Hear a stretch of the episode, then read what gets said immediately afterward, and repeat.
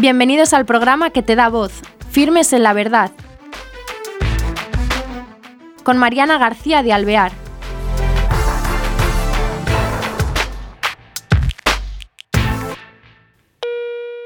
Hola queridos oyentes, bienvenidos a este nuevo programa de Firmes en la Verdad. Hoy tenemos con nosotros a don Gonzalo Ruy Pérez Aranda. Él es sacerdote diocesano secular y párroco en Vallecas de la Iglesia de San Juan de Dios. Hoy lo tenemos con nosotros para que nos acerque a la realidad que existe en ese lugar de Madrid. ¿Qué tal, don Gonzalo? Muchas gracias. Eh, cuéntenos, don Gonzalo, ¿desde cuándo, cuándo llegó a esta parroquia en Vallecas? Pues la, llegada mía a Vallecas fue en el año 2013. Eh, eh, yo venía de estar bastante tiempo, pues eh, habiendo sido secretario del arzobispo de Zaragoza, antes, eh, después, antes eh, mismo había sido obispo de Murcia y obispo de, Alcalá de Henares, también con otras tareas que había combinado, pues con pastorales, incluso en Roma, con el estudio de la tesis doctoral, en Roma, pues trabajando en el Vaticano. Llegué en el año 2013 enviado por el cardenal Antonio María Rouco, concretamente el 22 de septiembre hice la entrada del 2013 en esta parroquia, como párroco de esta parroquia que comprende lo que es el territorio de lo que es el así llamado eh, barrio de la Uva de Valle. Muy bien. Eh, lo primero de todo, después de todas esas andanzas con un trabajo totalmente diferente, más de oficina entre comillas, ¿Cómo es el choque, el impacto al llegar? Eh, ¿Se encuentra perdido o mm, no le cuesta trabajo? ¿Cómo es? Bueno, yo eh, los orígenes de los orígenes de, mi ministerio sacerdotal fueron orígenes muy parecidos o algo parecidos a los que yo me encontraba aquí. Em, yo concretamente eh, estuve de capellán de la cárcel de Alcalá Meco eh, a los 24 años y el barrio en el que me encontraba como vicario parroquial en Alcalá de Henares en ciertos aspectos ya entonces em, pues era parecido a lo que yo aquí me he podido encontrar varios años después 27 años después. Para mí no ha sido extraño el poder estar en este lugar, muy distinto, pero como ha, sido distinta cada una de las tareas que se me han confiado, está claro que no es lo mismo trabajar en el Vaticano que trabajar de secretario del arzobispo, trabajar de secretario del arzobispo que trabajar de párroco en un pueblo, trabajar de párroco en un pueblo a trabajar de, de vicario parroquial en una ciudad. Sí que es verdad que esa amplitud de mirada o de perspectiva en todos los niveles también te hace unas espaldas más anchas y una mente más abierta y un corazón quizás pues más dispuesto para poder gozar y sufrir un poco de todo. Con lo cual para mí no, no fue, no fue extraño el acudir aquí, lo acepté con mucho gusto. Las dificultades son otras, diferentes a las que pudiera haber en otros lugares, pero como dicen en mi casa, en todos los sitios cuece nada. sí. Y em, con respecto de los primeros trabajos en Alcalá Meco, eh, con, eh, hablando de la sociedad, en estos eh, barrios más necesitados, como mm, sí, con más problemas quizá de drogas, ¿ve diferencia en la realidad social de entonces y ahora?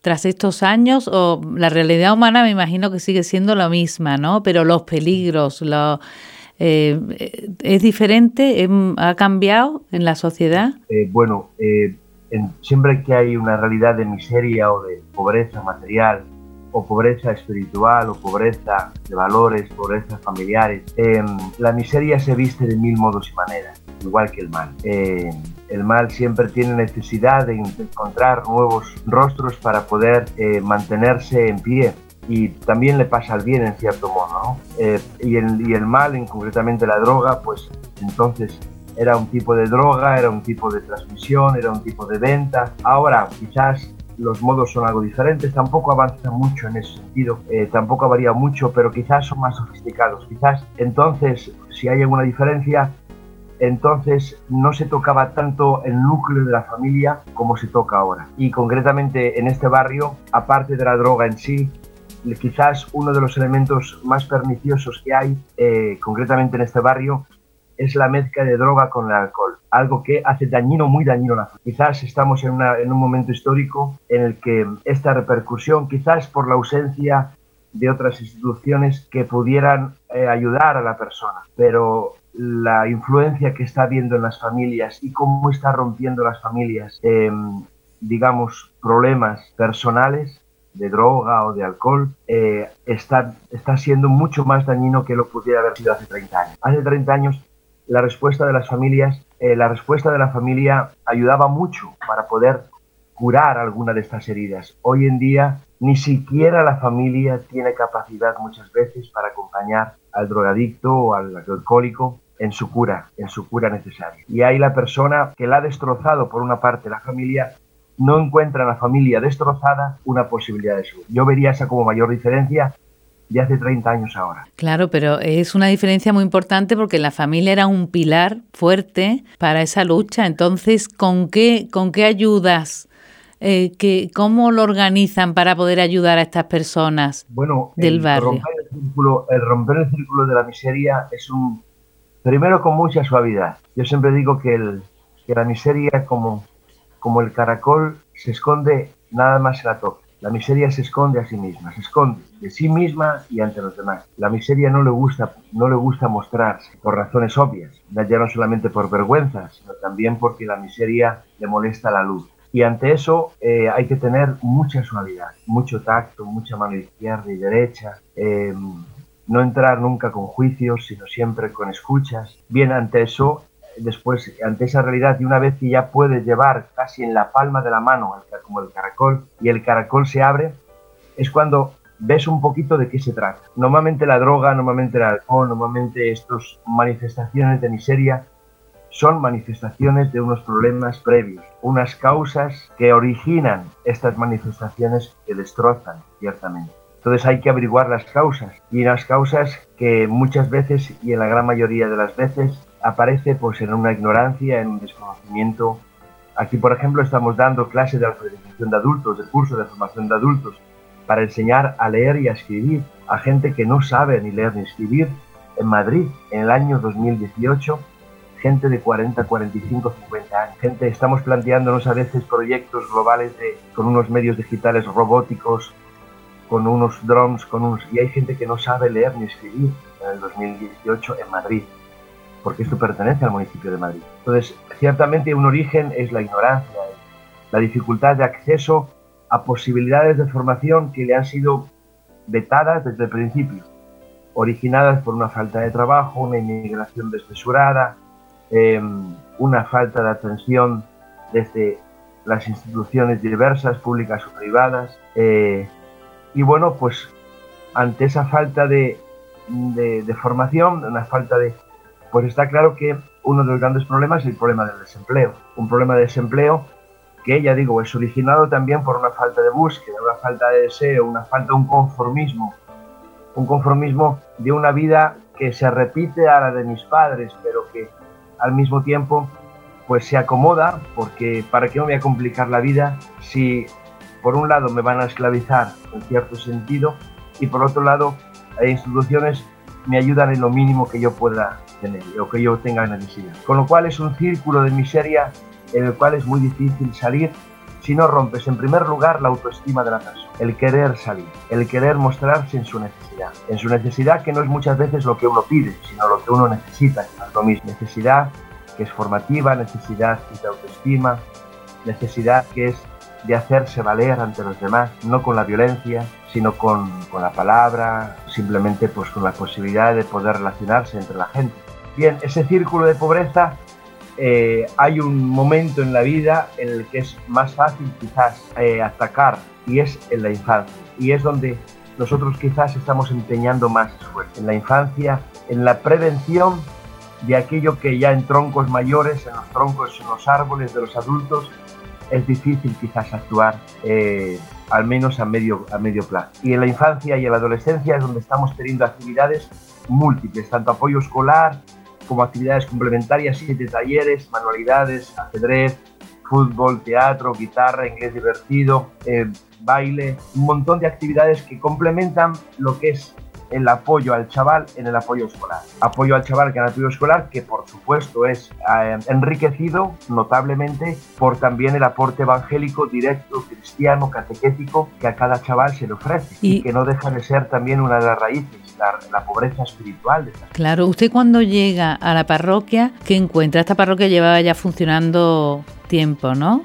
50 años prácticamente. Yo llegué en el exactamente cuando la cumplí, la parroquia tenía 49 años de existencia. ¿Y qué se encuentra? Una parroquia en la que eh, los sacerdotes, mis compañeros anteriores, habían hecho de modo variado y diverso, porque habían, era una congregación la que prácticamente, excepto el primero que fue diocesano, los demás fueron sacerdotes de una congregación y ellos cada uno como congregación, como equipo, hicieron lo que en cada momento histórico fueron pues viendo y como comunidad hicieron y mostraron, a mi modo de entender, eh, un rostro cercano de la iglesia, un rostro cercano y el valor de el valor y la autoridad de la iglesia en este barrio eh, y esa imagen cercana de la iglesia la ha tenido siempre. Qué bien. O sea que se encuentra una parroquia querida, ¿no? Por, por la, actuación que han tenido. Eh, con sus más y sus menos siempre, nunca yo he gusto de todos. Claro. Yo he gusto de todos, pero una parroquia en la que ciertamente el rostro del sacerdote, digamos, formaba parte del paisaje, no era alguien rechazado, sino que dentro de ese mosaico que es la parroquia, que es el barrio, el sacerdote era un miembro de esa comunidad aceptado, por unos querido, por otros no, pero era y formaba parte. Y la iglesia tenía y tiene ese rostro cercano, ya digo, para unos más, para otros menos, porque la psicología y el carácter de cada sacerdote es diferente. Pero me encontré con esa realidad y eso es muy positivo. Eh, la parroquia quizás en los últimos años también no solamente propio de la parroquia, sino también de otras parroquias y también de la misma diócesis. Quizás estaba en un momento eh, pues un poquito más apagado de actividades, también las dificultades, la crisis que había habido, una crisis ya no digo económica, que a ellos les afectó muchísimo a la gente de aquí, sino crisis de valores, crisis familiares, afectó muchísimo. Un cambio de sociedad radicalmente diverso, donde desaparecen los, grupos, los sindicatos, los movimientos, los, sino donde ya el individualismo en cierto sentido, aparece en sus más rostros, en numerosos rostros. Me encuentro quizás, cuando yo llego concretamente en el 2013, una parroquia quizás un poquito más apagada en actividades. Pero, insisto, lo importante es que era una parroquia que formaba parte del paisaje y el rostro materno siempre de la Madre Iglesia estaba ahí. Y un sacerdote cuando llega como usted nuevo, eh, mm, contactar, abrirse camino, eh, ¿qué apoyos tiene? Eh, del feligrés, hay personas cercanas allí que le ayudan, porque por lo que ha contado, eh, tienen organizadas muchísimas actividades para la infancia y adolescencia, que eso eh, necesita mucho trabajo, muchas personas detrás, ¿no? De apoyo. ¿Cómo lo va organizando? ¿Cómo tiene laicos allí que les ayudan? O... Ahora mismo en la parroquia hay 20 catequistas, hay cerca de treinta y tantas personas educando, diferentes a las primeras. Treinta y tantas personas como educadores de apoyo escolar, eh, voluntarios para el reparto de alimentos, damos 22.000 kilos de comida. ¡Qué barbaridad! ¿eh? Dos toneladas cada 15 días, cada 15 días. O sea que, que, que, esto es camión cisterna, acueducto y de todo. Yo creo que tiene montado ahí impresionante. camiones cisterna, es necesario acueductos, es necesario y buscar pozos en la misma tierra para poder eh, sembrar y para que nazcan esos árboles que pueda atraer, ya que puedan atraer la lluvia de estas tierras, porque la tierra es árida, tierra es árida, no solamente. Entonces ante eso pues se ha buscado ayudas por todos los lados, sin negar nada a nadie e intentando discernir lo que a cada uno le puede ayudar, tanto por parte del educador, del catequista, del voluntario, como el lugar en el que más y mejor bien pueda hacer cada uno de ellos. Bueno, para tener 20 catequistas, imagino que el número de niños es muy abundante, ¿no? Pues sí, porque eh, los chavales han ido creciendo. Eh, bueno, pues se ofrece de mil modos y maneras, intenta eh, reconocer la realidad de cada uno de los chavales, algunos inmigrantes, gente que de 12 años que te encuentras sin bautizar, sin catequizar. Entonces catequizar allí pues no es fácil. Eh, al mismo tiempo tampoco le vas a tener tres años. Entonces desde una amplitud muy amplia muy grande de lo que es la oferta, la oferta de, catequética, eh, sí que es importante, sí que es importante abrirse siempre a las posibilidades diversas que la misma iglesia te ofrece. Yo que sé, por ejemplo, igual que hay apoyo escolar, algo que nosotros aquí hemos creado es el apoyo catequético. Es decir, no solamente está la catequesis, sino que hay un apoyo catequético favoreciendo que las personas no se retrasen en el tiempo, sino que haya una intensidad mayor de catequesis y respetando cada una de las edades. Entonces, bueno, pues todas estas posibilidades catequéticas y esta amplitud digamos, de modos y de métodos, pues hacen posible que mm, al final pues llegues a mucha gente, que de otro modo pues se ve un poquito impedida, ¿no? Porque si vas a una parroquia y te dicen que tienes que estar tres años de catequesis, un chaval de 12 años, pues quizás el chaval se echa para atrás. Entonces tienes que ser, respetar la verdad del chaval, la, verdad del evangelio en el chaval, pero al mismo tiempo favorecerla para que se haga posible ese encuentro. Entonces hacen falta muchas actividades. Los catequistas, hay algunos que están dedicados más a la parte más de secretaría, algunos más en la... Hay una catequesis de adultos, todos los años hemos tenido catequesis de adultos, pues aquí tenemos, desde que yo llegué, hemos tenido catequesis de confirmación, bautismos de adultos, mucha gente que no se bautizaba en este barrio ha pedido el bautismo de adulto, no solamente de niño bebé, sino de, pero son muchos, digo muchos, a lo mejor pues llevaremos ya lo que es bautismos de adultos llevaremos ya cerca de 20, 25 y es mucho, en un barrio pequeño. Aparte de confirmaciones de adultos, confirmaciones de jóvenes, eh, chavales que se van formando, grupos que se van creando más allá de lo que es el sacramento. Entonces, para todo eso hace falta mucha gente. Claro, y, y me imagino también para el reparto de comida del que he hablado, de, eh, hace falta una organización, claro, porque tendrán que tener un orden, exige también bastantes horas de, de trabajo, ¿no? Detrás. Sí, en, lo que es el voluntariado del reparto de comida o la distribución, la acogida, el almacenaje, ahí es más fácil encontrar gente, porque es una obra de misericordia que es muy bien entendida a nivel social, dar de comer al ambiente. Es verdad que son muchísimas personas. Cada vez que repartimos son unos 40 voluntarios los que están detrás. Un miércoles por la mañana 40 voluntarios. Pero aquí no hay, en ese sentido no abre problema porque se entiende muy bien esa obra de misericordia. Hay quizás otras obras de misericordia como es enseñar al que no sabe, dar buen consejo al que lo necesita, corregir al que hierra, donde es más difícil quizás encontrar voluntarios. Eh, pero las obras de misericordia corporales, como también las espirituales, pero quizás las, las corporales, en eso es más fácil encontrar voluntarios de todo tipo. ¿eh? ¿eh? empresas han ofrecido, empresas, y abro la posibilidad para que puedan hacerlo, empresas empleando y haciendo y ofreciendo a los empleados que en lugar de estar en el lugar de trabajo puedan distribuir alimentos, compartiendo tiempo con aquellos mismos voluntarios de este mismo barrio que a su vez reciben alimentos, con lo cual es bellísimo, porque una empresa de Capitanaya o del barrio Salamanca que tiene siete empleados acuden aquí y se ponen a distribuir alimentos con gente que recibe alimentos y al mismo tiempo son voluntarios para distribuir. Con lo cual, al mismo tiempo, pues una, una escuela de personas eh, discapacitadas, 10 personas distribuyendo alimentos, para ellos es uno de los talleres más bonitos que hay al cabo del mes, con lo cual es una amalgama inmenso, pero sí, cada miércoles son unos 40 voluntarios los que están soportando esa entrega, esa distribución. Imagino por, eh, que por lo material también abre puertas por el agradecimiento, aunque sea, ¿no? De la gente del barrio, ¿no? De acercamiento hacia otros, eh, hacia ya la ayuda espiritual, ¿no? Sí, la, miseria y la pobreza a veces eh, cuando no es evangélica, cuando es una pobreza o una miseria material en términos materiales, a veces, em, a veces está ligada a un no saber agradecer y a un eh, no darse cuenta de la propia miseria. Pero cuando la miseria o la pobreza se convierte a su vez en pobreza evangélica o comienza ese camino, la gratitud es inmensa.